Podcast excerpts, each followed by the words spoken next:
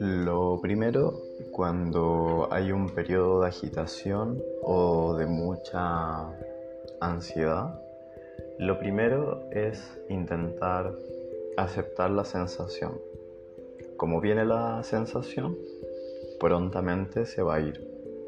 Mientras más me pelee con esta sensación o más intente reprimirla o evitarla, probablemente sea más prolongado lo que dure.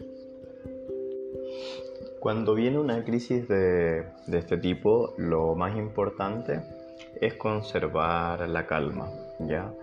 Es eh, absolutamente imposible eh, estar en riesgo eh, por la crisis de ansiedad o angustia debido a que es imposible dejar de respirar, ¿ya? En el caso de un desmayo se va a seguir respirando y también el único riesgo es tomar una decisión precipitada o hacer algo de manera impulsiva al sentirse así. Por lo tanto, lo más adecuado si uno va manejando es detenerse cuando se pueda, poner las luces de emergencia, tratar de centrarse, respirar, caminar, volver a sentir el cuerpo, el contacto con el cuerpo sentir los pies que afirman, ¿sí? que me sostienen, que me dan estabilidad, el tono del cuerpo que me mantiene en una posición centrada, como volver a sentir la propia corporalidad dispuesta a nuestras actividades. Si esta sensación de caminar, de relajarse, eh, no va generando a medida de algunos minutos una sensación de calma, también se puede caminar y al caminar de alguna manera eh, vamos saliendo un poco de esa contracción de agitación. Ya, simplemente caminar, respirar y siempre esa sensación muy importante que como viene se va. Y como ya hemos tenido estas sensaciones antiguamente, sabemos que siempre se ha ido y que nunca ha pasado a mayores. Solamente es un poco desagradable, pero no hay que pelearse con que aparezca. Lo que hay que hacer es vivir con calma lo que dure. Y mientras más tranquilidad tenga el momento de que venga, más fácil y rápido se va a ir. ¿Ya?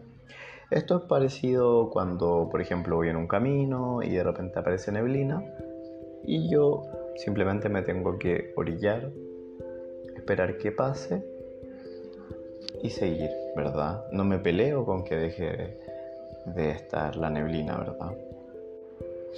En el caso de que esto no, te haya ayudado, es muy importante eh, tratar de volver a la respiración. La respiración es súper importante porque de alguna manera la posición del cuerpo más la respiración más los pensamientos nos pueden disponer a diferentes estados.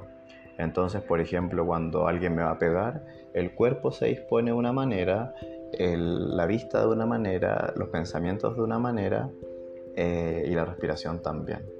Y lo mismo al contrario de que cuando yo respiro de, de forma eh, tranquila, eh, me dispongo a la calma, probablemente eh, también me vaya sintiendo más tranquila. Entonces partimos con esas pequeñas ideas.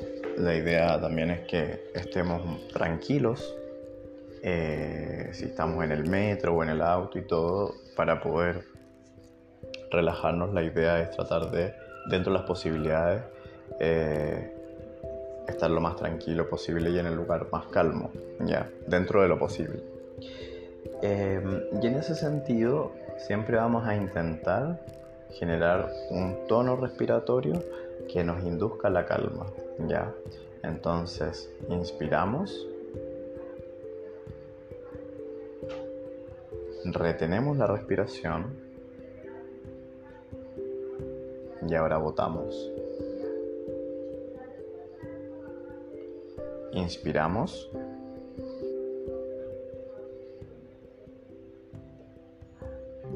aguantamos la respiración y ahora botamos toda, toda, toda el aire. Ya. Volvemos por última vez a inspirar todo el aire. Retenemos sin soltar nada de aire. Y botamos toda, toda, todo el aire que tengamos. Y ahora eh, es importante hacerlo hasta que ya sientas un poquito que el ritmo, la frecuencia de la respiración tiene un tono o una disposición más tranquila, ¿ya?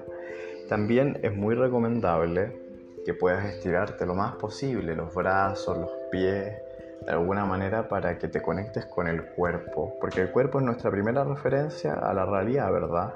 A cualquier situación que necesitemos o, tengamos, podemos ocupar el cuerpo, ¿ya? Em, y finalmente lo último es que no es peligroso lo que ocurre, probablemente es porque estamos con muchas preocupaciones, muchas tensiones y de alguna manera el cuerpo, al igual que un sistema eléctrico, necesita una descarga. Entonces a veces tiene como estas crisis de ansiedad o estas tensiones para botar toda esa energía que hemos acumulado, lo cual también es una pista para tener actividades que nos ayuden a recrearnos, a extendernos, a botar energía para poder sacar el estrés que vamos acumulando de la semana, ¿ya? Puedes ir escuchando el podcast hasta que te vayas sintiendo mejor y después cuando sientas que vuelves a la tranquilidad, puedes volver a retomar tus actividades, siempre reforzándote que esto es como una pequeña descarga que te está avisando de que estás acumulando mucha tensión interna, muchas cosas y que tienes que revisar y que esto en el fondo siempre tiene que ver con aquello. Ahora con mayor calma, con mayor tranquilidad, puedes volver a tus funciones cotidianas, puedes empezar a mirar más al fondo qué es lo que hay que ajustar y puedes hacer esto cada vez que te sientas mal o con una crisis de ansiedad para ver que de alguna manera es como la neblina que aparece pero que después se va despejando y puedes seguir tu camino normalmente. Espero el podcast te haya ayudado y lo puedas ocupar cada vez para sentir que son más breves y menos frecuentes aquellas crisis. Y nunca olvidar que la recreación, el deporte y las actividades para despejarte son fundamentales para compensar los niveles de estrés.